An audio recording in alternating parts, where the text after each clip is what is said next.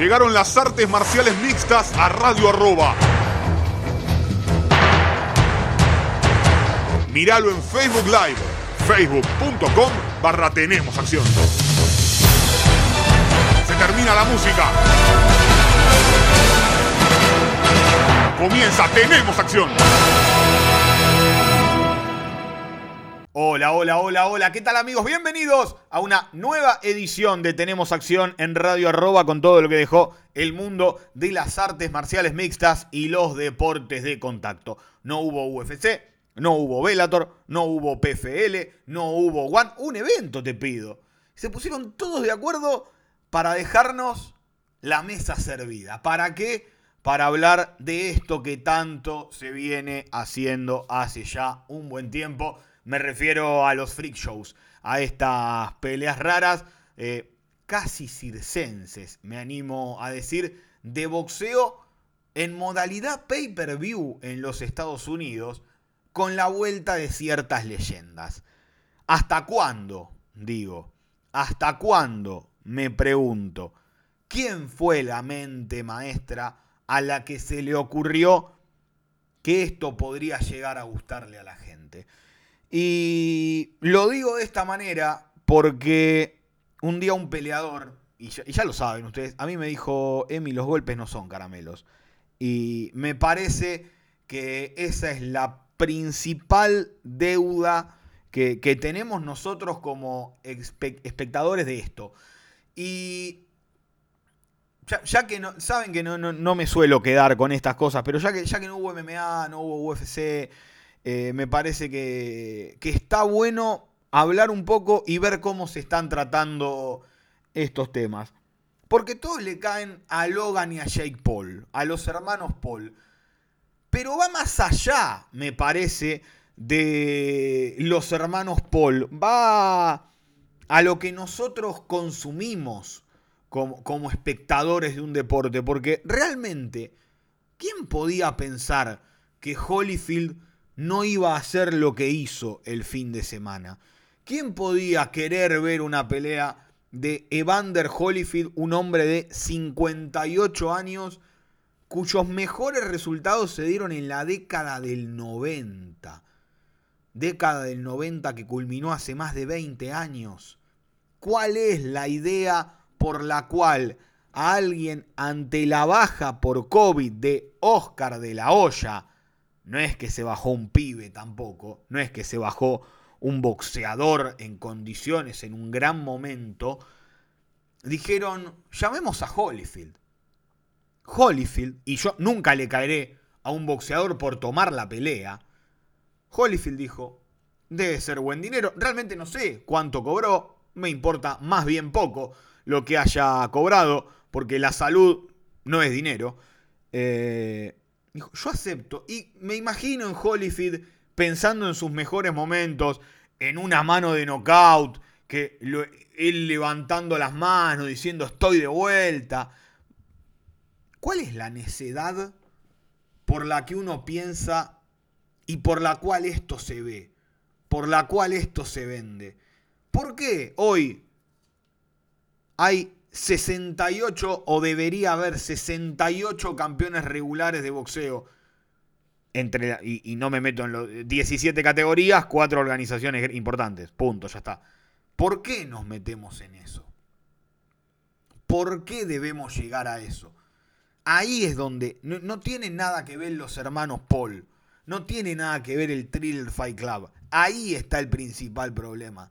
No saber quién es bueno y quién es malo no saber quién es un tipo el que uno dice acá, el otro. Tenés 68 campeones. Hay supercampeones. ¿Entienden? O sea, ¿qué es un supercampeón y qué un campeón regular? ¿Por qué está ese problema? Porque genera plata, porque genera dinero, porque siempre está bueno que haya un cinturón de por medio. ¿Y eso no baja el nivel de los campeones? Tirar cinturones porque sí, ¿no hace que un campeón sea peor? ¿No baja el nivel tener 60... Hay, también hay títulos unificados. Tener 68 posibilidades no baja el nivel. No tenés 68 tipos que sean de elite mundial. La elite es para muy pocos. Ser fuera de serie es para muy pocos. Y si vos tenés 68 campeones mundiales, AMB, CMB o MB y FIB, ¿eh? nada más. No me meto con todas las otras. No me meto con la revista de Ring. Estamos hablando asociación, organización, consejo y federación internacional de boxeo. Es necesario, entonces, cuando tenés 68, el panorama es muy amplio y hace que no puedas generar las verdaderas estrellas. ¿Por qué? Porque no sabes quién es bueno y quién es malo. O porque si lo sabes, tal vez el que es bueno no tiene la oportunidad de defender un título en varias ocasiones, porque ya decide subir a la otra categoría y después subir a la otra, y después subir a la otra, y después bajar dos, y después subir tres. Y ahí es donde se complica todo. Ahí es donde se genera esto. Este, llamémosle hueco, llamémosle espacio que hay que llenar, llamémosle acá vi luz y entré, porque de la olla volvía a pelear contra Víctor Belfort le vieron el físico a Víctor Belfort. ¿Ustedes se acuerdan lo que pasaba con Víctor Belfort con el tratamiento de reemplazo de testosterona cuando eso se prohibió en UFC? Lo que comenzó a pasar con Víctor Belfort, que lo terminó llevando por la puerta de atrás. Y Víctor Belfort era el de hace 10 años, ¿eh? No era el de las últimas peleas de UFC. Víctor Belfort que coqueteó con One Championship, que iba a pelear con Engalán y que esto, que el otro, así, así. Nunca se hizo. Y me parece que acá está el principal de los problemas. Vos no podés depender de la buena voluntad de alguien cuando sube al cuadrilátero. Porque Víctor salió a pegarle a Vander Holyfield. ¿Cuál era la gracia de que Víctor Belfort saliera a pegarle a Evander Holyfield en un combate? ¿Por qué salió a pegarle? Porque no hubo criterio. Pero no es que no hubo criterio de él. No hubo criterio de quien dijo eh, eh, una tarde, llamemos a Evander. No hubo criterio de la Comisión de Florida en aceptar esta pelea. California, que era donde se iba a hacer el evento, dijo ni para exhibición. California de las más serias, ¿eh? Ni para exhibición queremos esta pelea. No hubo criterio. Realmente no sé cómo maneja su carrera Holyfield, pero no hubo criterio en la gente que lo acompaña en decir no lo hagas, porque puede salir mal. Por suerte no salió tan mal, solamente perdió la pelea. Porque estuvo Samuel Burgos, por suerte, el referí, alguien con criterio, alguien que dijo, no, ya está, maestro, que no te pegue más, listo, se terminó. Porque encima Holyfield salió a decir, me paró la pelea rápido. Agradecé que te paró la pelea rápido, Vander, porque hubiera podido terminar mal todo esto. Ya nos habían dado una pista Tito Ortiz y Anderson Silva de lo que podía pasar. Tito Ortiz lo más pareció un Playmobil tirando manos, que después se comió una derecha y una izquierda, y si te he visto no me acuerdo. La pelea que muchos dicen, no, pero Anderson Silva no tuvo nada que ver, Tito no tenía ganas de pelear, le pegó dos. Yo no me creo cómo se cayó Tito. Perdón, están los golpes, sí, están los golpes, yo no creo cómo se cayó Tito. Sobre todo porque si se cae de cara, como se cayó paqueado contra Márquez, no lo levantan como se levantó Tito a los 10 segundos. ¿eh? No lo levantan a Tito como se cayó, si en realidad fue un, un faceplant knockout, esos que se caen de boca al piso. Ustedes vieron los knockouts de faceplant cuando quedan en el suelo, lo, cachetea el médico. Tito se levantó solo. Perdón, perdón si no creo en alguien que dijo no me interesa entrenar para esta pelea, que no llegó al peso y que salió a pelear yo creo como uno, eh, hacía mucho no veía a alguien con, que me daba vergüenza ajena. Ustedes vieron, si no la vieron, vayan a verla. En serio, ¿vieron cómo tiró las manos Tito? Y queda plantado ahí en el medio el pobre Anderson, que está en un reverdecer de su carrera. Y uno dice, 46 años y reverdecer de su carrera, sí, porque la verdad que le ganó a Julio César Chávez Jr digan lo que digan de Julio César Chávez Jr., le ganó, le ganó bien y encima casi lo chorean, porque casi lo roban ese día Anderson Silva. Y está demostrando que para pelear acá le sobra. Y ojalá no tenga ideas mayores. Ojalá no tenga ideas mayores, porque no sabemos cómo puede responder Anderson contra ideas mayores. Y esas ideas mayores que puede tener Anderson, ya nos dimos cuenta que nadie va a tener el criterio necesario para decir, no, hasta acá llegaste. Siempre va a haber uno que va a decir, sí, hacela, sí, le ganás. Ojalá no pase. Porque como me dijeron ese día, los golpes no son caramelos y puede llegar a pasar algo muy malo. Cuando se vencen todos los criterios, ofrecerle la pelea, aceptarla, sancionarla, hacerla legal, que el que sale a pegar le pegue, puede ser grave. Porque que hayan peleado Tyson con Roy Jones Jr. no es grave. Porque pelearon en igualdad de condiciones. Acá no había igualdad de condiciones. Acá no se podía sancionar la pelea que se sancionó. Y se hizo de todas formas. Y pelearon de igual manera. Y así salió. Pobre Holyfield. La primera mano que tiró quedó colgando de las, de, rejas. Esto es por estar acostumbrado al octágono. De las cuerdas del cuadrilátero. Como en la WWE, cuando Rey Misterio hace su movimiento final, el 619, así quedó Holyfield. Por tirar una mano y caerse. Por no poder mantenerla vertical después de tirar una mano con mucho swing, se pasó de largo, quedó colgando.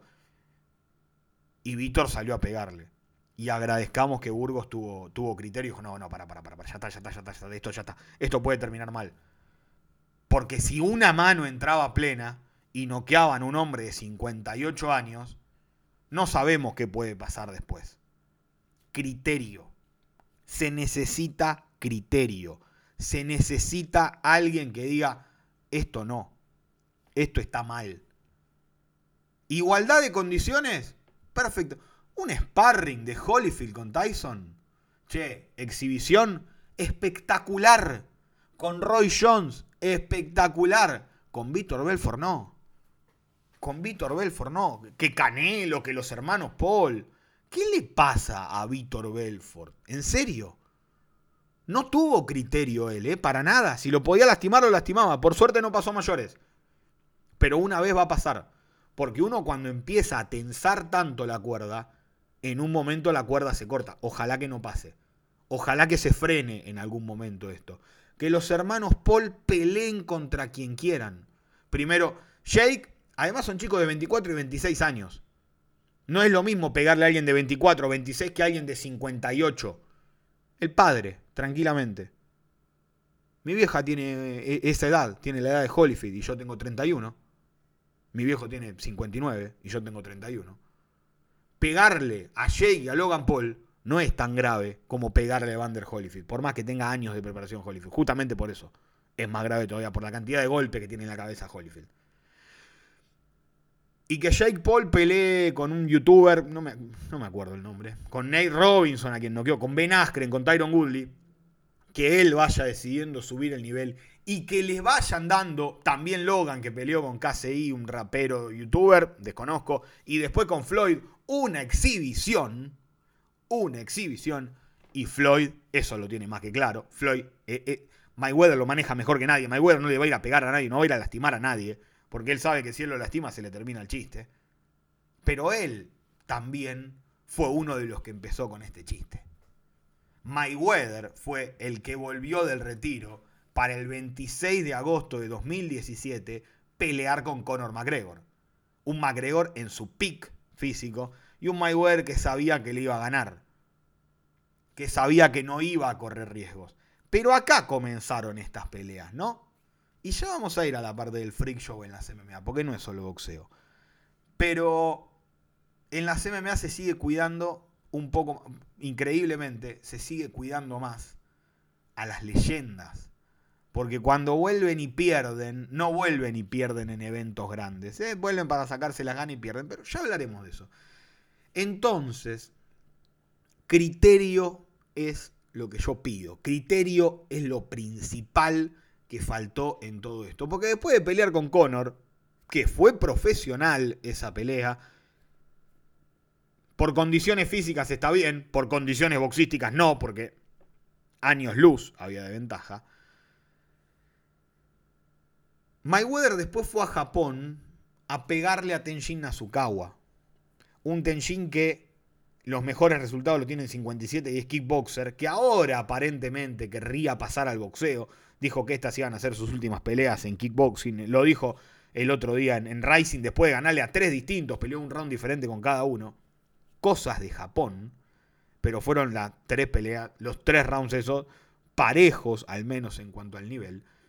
Ese diciembre de 2018, Mayweather enterró la figura de Tenshin Nasukawa, que nadie lo vio nunca pelear, solamente los que estamos, en, los que nos gusta el kick y que sabemos lo que es. Pero para muchos es ese japonesito que se tiró con Floyd y no, no se tiró, Mayweather le pegó, lo lastimó, lo noqueó.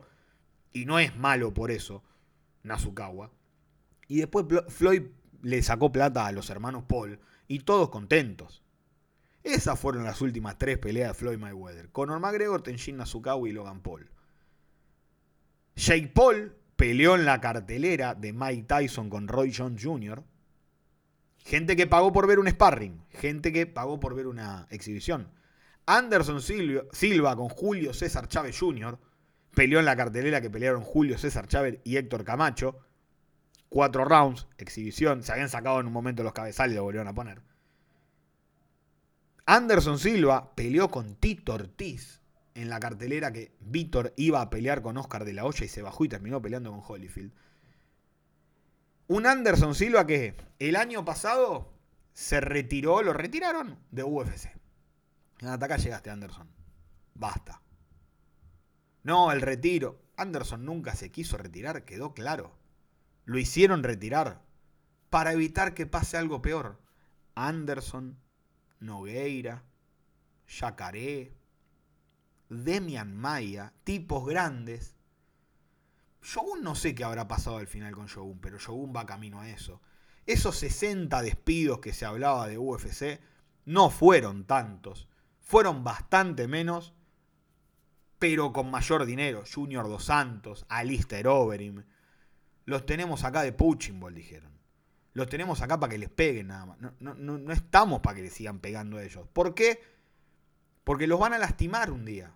Y si los van a lastimar un día, es mejor que no peleen.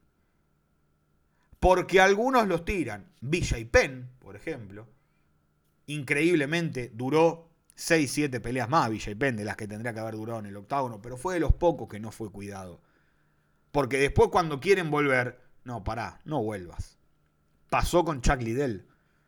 Retirado en el 2010 después de, si yo mal no recuerdo, tres knockouts consecutivos en contra de los feos. Rayadevan le, dejó colgando la cabeza a Chuck Liddell. No lo decapitó con ese knockout de milagro. Después lo noqueó Rick Franklin. Lo noquearon muchos a Chuck. Che, no, pará. Hasta acá llegaste, Chuck. Listo, se terminó. Volvió en noviembre de 2018 Chuck Liddell. ¿Y quién lo hizo pelear a Chuck Liddell? ¿Quién le dio, le dijo, vos tenés para más? De la olla. Que supuestamente había llegado para cambiar el mundo de las artes marciales mixtas y solamente hizo un evento. ¿Se entiende a lo que quiero llegar? Tito Ortiz ni hablar. Lo de Tito Ortiz ha sido despampanante en aceptar y aceptar y aceptar peleas.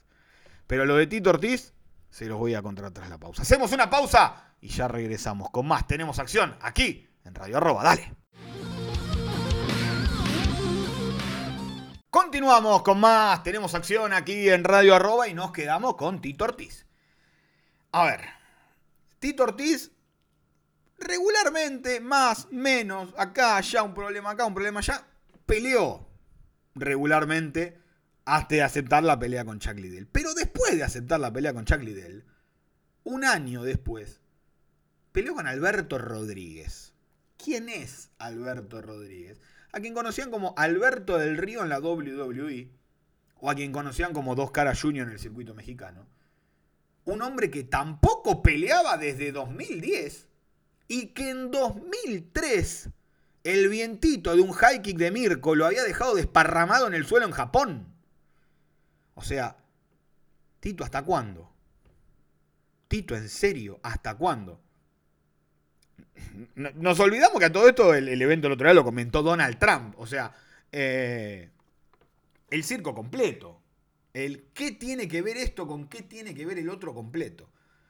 Entonces me quedé pensando y digo, che, esto no está pasando tanto en las MMA.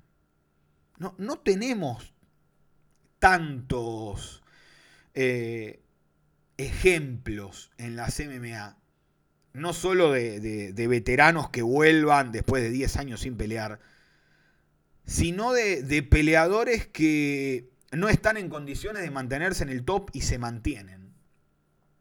Y se mantienen, digo, en, el top a la hora de, cobrar, de, expectativa de pelea. Realmente cuando Chuck Liddell peleó con Tito Ortiz, se dejó de hacer el evento de la olla porque no lo quería ver nadie. A nadie le importó. Realmente, Tito le pateó el bastón ese día a Chuck. Tito le pateó el bastón, literalmente. Por más que Chuck Liddell haya sido no sé si mi segundo o mi tercer peleador favorito en, esto de las MMA, cuando yo empecé en las MMA en el 2005, hace 16 años. Y estamos hablando que Chuck Liddell quería pelear en, bar, en Bare Knuckle, en el boxeo a nudillo limpio. Que Anapao Gonzaga lo habían pasado por arriba en UFC y se fue a pelear a nudillo limpio. Antonio Silva que se fue a pelear a Rusia a nudillo limpio. Eh, y después peleó, peleó en, MMA en, Rusia y después pasó al, boxeo a, nudillo limpio. Y me parece que esto es grave. Esto es peligroso. No está bien que suceda. Y en MMA no está. Y recordé, Villa y Penn, sin lugar a duda para mí, Villa y Penn el, el, el principal punto en cuestión, al menos en UFC de una carrera que se extendió demasiado y que decís, dale, ¿hasta cuándo? Basta, sáquenlo de ahí, cuídenlo un poco. Sáquenlo de verdad, hay que cuidarlo un poco. ¿Cuál es la necesidad de seguir viendo a y Penn noqueado en el suelo, sometido, perdiendo una pelea por paliza? ¿Ya hasta cuándo? Basta, ya está. Se terminó. Mucho tiempo de más tuvo y Penn, pero no hay tantos con tanto tiempo de más. Porque lo fueron sacando. Y lo sacaron para ahorrar dinero, porque esas bolsas son caras, pero también para cuidar al peleador.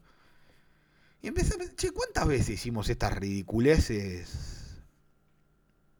Y recordé en el 2010, cuando James Tony dijo que quería pelear MMA y Randy Couture lo sometió en 3 minutos 19 con un derribo al tobillo. James Tony nunca se enteró que lo podían derribar agarrándole el tobillo y lo hizo Randy Couture. ¿Y por qué dijo Randy que lo hizo? No entrenó en su vida lucha, me dice, dice, perdón, dice. Iba a defender a dos piernas y a la cintura. Nunca iba a defender un derribo al tobillo, que es de las primeras cosas que aprendes, porque lo básico no tiene tiempo para aprenderlo, tiempo para entrenarlo, tiempo para practicarlo. Va a ir a lo normal. Y muchas veces lo normal no es lo básico. Randy lo derribó, lo finalizó y James Tony no sabía cómo tapear movió las manitas desesperado, pero no sabía que haciendo los toquecitos sobre el hombro Randy lo iba a soltar. Brock Lesnar, con experiencia en wrestling colegial de aquellas, pero fue una prueba de UFC que salió bien. La primera pelea la perdió con Frank Mir.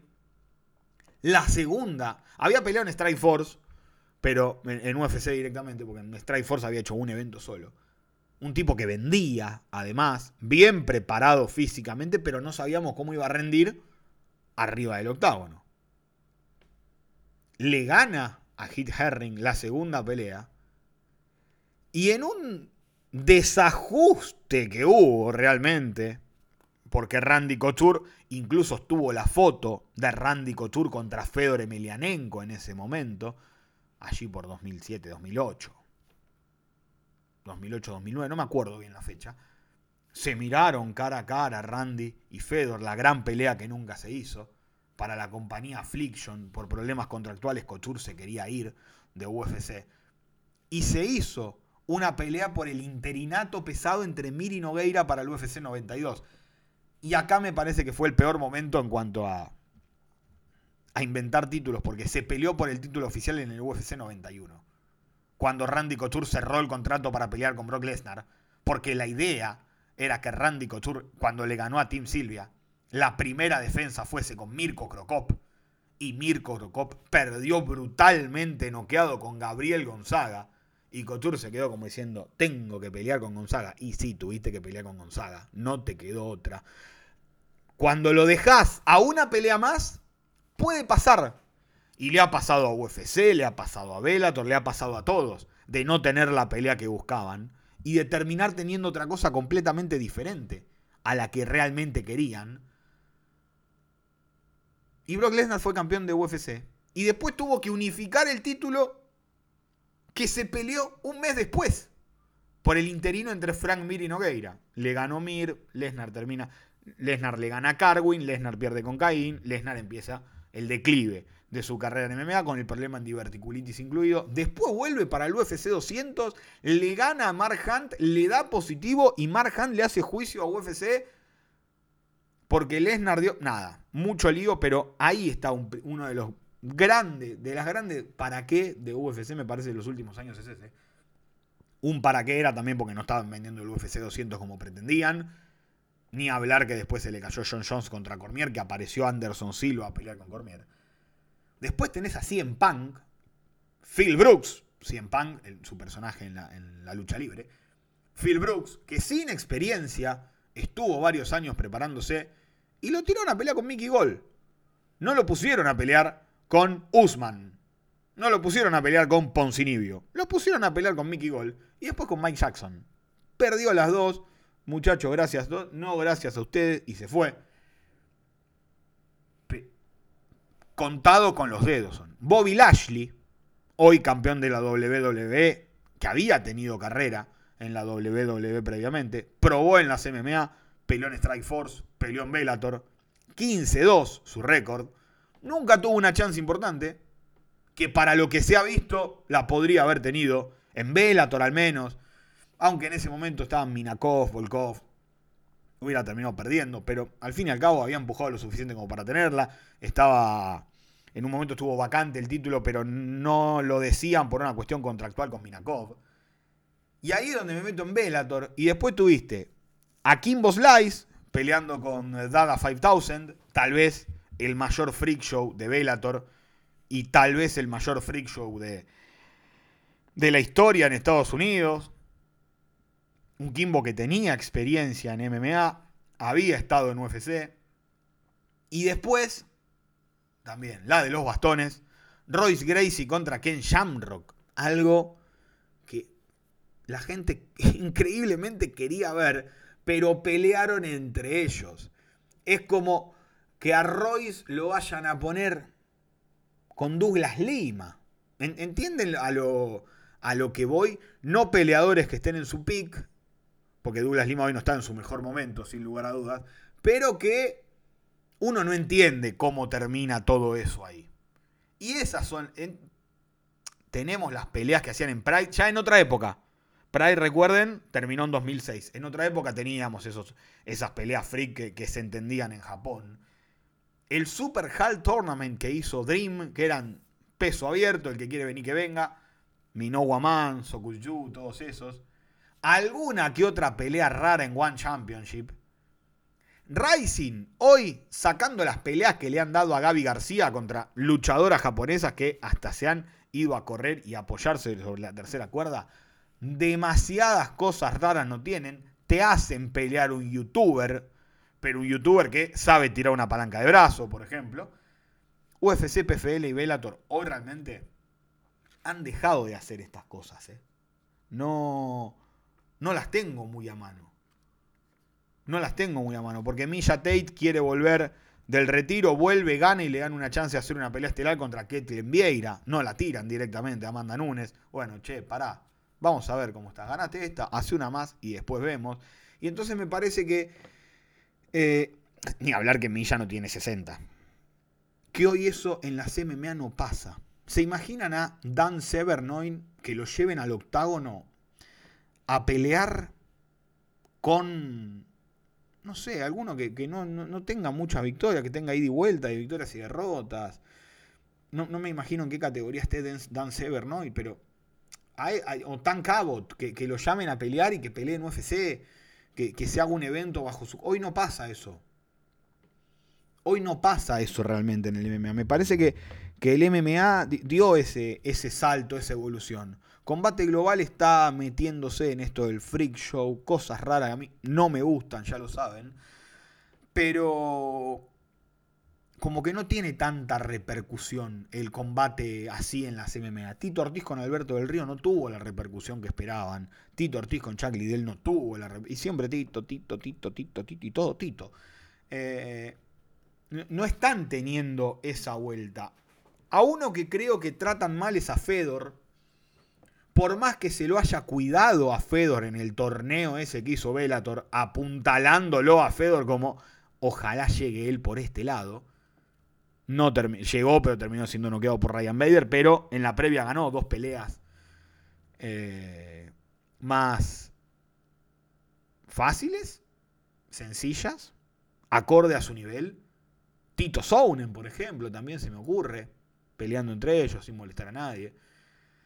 Pero no mezclando. No mezclando qué es lo que se está haciendo en estos eventos raros y en estos eventos que pueden llegar a complicar la salud de un peleador. Y a eso quería llegar. Eh, ¿Cuál es la gracia de noquear a un hombre de 60 años? O sea, ni McGregor borracho en un boliche se animó a tanto. Bueno, McGregor sí. Que el otro día se peleó en, una alfombra roja. Nada, McGregor siendo McGregor. Pero me parece que en lugar de, caerle, porque al fin y al cabo todo termina con, con los hermanos Paul, como terminó Víctor pidiendo a gritos a los hermanos Paul. ¿Por qué no peleó, pidió pedir... Vamos de vuelta. ¿Por qué no pidió pelear con Anderson Silva? La revancha. Todavía tiene el pie marcado en la cara, evidentemente, Víctor, que no quiere esa pelea. Me parece que si se hace una categoría senior, que peleen en donde quieran, pero que peleen entre ellos y que no se sancione. ¿Quiere pelear Holyfield con Tyson, arreglar una exhibición, tirar unas manos? Espectacular. Pero que se entienda, los Glover Trotters no van a jugar contra los Milwaukee Bucks los Glover Trotters tienen un equipo al lado que es un partener. Los Glover Trotters no van a jugar contra Los Ángeles Lakers. No juegan contra Golden State Warriors. El equipo del resto del mundo que tiene de 10 a Ronaldinho no juega contra el Bayern Múnich. No juega contra el Flamengo. ¿Por qué? porque los Glover Trotters tienen su show y que Thriller Fight Club tenga su show. Pero que no mezclen a Holyfield. ¿En serio? ¿Qué, va a terminar peleando Tyson contra alguien nuevo, chicos? No es necesario. No está bien. El boxeo no se muere por estas peleas, ¿eh? Por estos shows. El boxeo se muere porque hay una comisión atlética que acepta que Holyfield pelee con Víctor Belfort. Y no te estoy diciendo que Víctor Belfort sea la panacea del deporte mundial, ¿eh? Un tipo que venía bien preparado. Y Holyfield agarró. En el entrenamiento previo lo vieron, chicos. ¿Vieron lo que fue el entrenamiento previo de Holyfield? Por favor, no, decíamos. Que, que no la hagan. Y le hicieron igual. ¿A cuántos pasos estamos? Porque lo vimos. De que Junior Dos Santos se meta con un boxeador de peso completo de verdad en este momento de la carrera de Junior Dos Santos. Que al menos en UFC lo usaban de, de piedra para saltar. De stepping stone, que le dicen los yankees. Qué linda palabra que nosotros no tenemos. No tenemos traducción lógica. Eh, no, tenemos linda traducción. Entonces me parece que, que es un buen momento para que. Che, esto sí o esto no, esto sí o esto no, esto lo tomamos en serio, esto no. Me parece que no hay que tomar en serio el resultado, pero sí hay que tomar en serio las consecuencias. Y las consecuencias pueden ser muy malas. Puede ser grave lo que pase en una pelea entre esta gente. Un golpe, vos nunca sabés hasta dónde va a llegar alguien. ¿Cuál va a ser el criterio? Che, vamos a boxear, dale, no nos peguemos. Listo, genial. No se da esa charla. ¿Y qué hacemos ahora? No podés depender de la buena voluntad de un peleador. Está mal que se dependa de la buena voluntad de alguien para que no ocurra una tragedia. Y son golpes en la cabeza. Son golpes en la cabeza, que se entienda eso. Y de alguien que hizo una carrera recibiendo golpes en la cabeza que puede ser un golpe mal dado, puede ser grave. Tenemos que entenderlo. Son atletas profesionales 100% preparados para hacer lo que hacen contra alguien de casi 60 años que le dijeron, es una exhibición, tranquilo. Y el otro salió a pegarle. Flojísima la actitud de Belfort. ¿eh? Ni hablar la de Tito Ortiz, que no importa. Ay, Dios, todavía. Ay, ay Tito Ortiz, por favor. Y me encantó que Anderson le haya pegado los dos roscazos que le puso, por más que para mí se tiró. Entonces, ¿por qué no hacer Víctor con Anderson? ¿Los querés poner contra los hermanos Paul si arreglan al... Son pibes. Anderson lo va a dejar en ridículo más de lo que lo, puede llegar a lastimar. Víctor no sé, porque Víctor no tiene... Víctor evidentemente no, no, no... Algo ahí está en cortocircuito. No le podés ir a pegar como le pegaste a Holyfield, hermano. Y decir que le pegaste, y decir que los guantes son grandes y le pegaste mucho sobre los guantes. Porque si no, no sé qué hubiera podido llegar a pasar. Imagínate que le decís a Víctor, che, Víctor, tenemos un amistoso en MMA con Royce Gracie. Mamita. A ese nivel, ¿entienden? Esta es la comparación, ¿entienden? Y eso hoy, por suerte, y ojalá que no se contaminen las MMA de esto, no nos está pasando. Y ojalá que no pase. Porque me parece que sería muy grave para el MMA. Prefiero tener Smith Span, Dern Rodríguez, Vieira contra Misha Tate que llamen a uno, que, hagan pelea a Matt Hughes. Matt Hughes no puede, pero para que se entienda, que quede bien clara la diferencia. Que, prefiero una, una pelea de menor nivel competitiva a que querer poner un nombre a como dé lugar a pelear. Para que no se caiga un evento o lo que sea. Imagínate si se cae eh, Span y llaman a, Chuck Liddell y dice, Chuck, vení, es una exhibición y Smith se pasa de, se pasa de la raya y lo, y lo deja dormido en el suelo. ¿Entienden? A eso me refiero. Hay que cuidar a los peleadores. ¿Y cómo se cuida? No teniendo 17 categorías y 4 campeones por categoría que más o menos sean buenos. Y menos supercampeones. Y menos campeones platinos, de plata. De 100, de 100 de paleta sanguchera, de 200 de queso cheddar de 150 longaniza, porque vamos camino a eso. Hay demasiados campeones. Y campeones hay pocos. O debería haber pocos.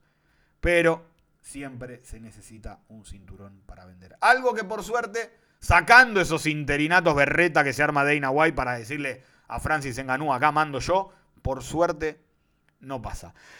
Se nos termina el programa de hoy. Quería, ya que no hubo MMA, me parece que estaba bueno tener una, reflexión larga respecto a lo, a lo que ha pasado en los últimos meses con estos, con estos freak shows. Yo lo único que quiero es que no pase nada raro, que no pase nada malo y que, no, se dejen de ensuciar la, la, imagen de campeones como se ensució la de, la de Vander Holyfield el pasado fin de semana, porque hay gente que lo vio por primera vez, porque hay gente que lo, de 18 años que lo vio por primera vez dijo, ¿qué? ¿Esto era campeón? ¿En serio? ¿Posta? ¿De verdad? No me gusta. ¿Entienden a lo que voy? Se ensucian las imágenes de las leyendas y hay que saber retirarse a tiempo y hay que saber no volver a tiempo. Che, no vuelvo. No, no voy a volver. ¿Por qué? Porque ya me retiré. Y cuando está la chance, bueno, eh, capaz que acá está una. GSP. George St. Pierre. Él lo supo hacer y más que bien. Muchísimas gracias, Leo, por la puesta en el aire. Muchísimas gracias a todos por estar del otro lado. Nos vemos el próximo lunes, como siempre, a la misma hora, con más Tenemos Acción, aquí en Radio Arroba. Chao.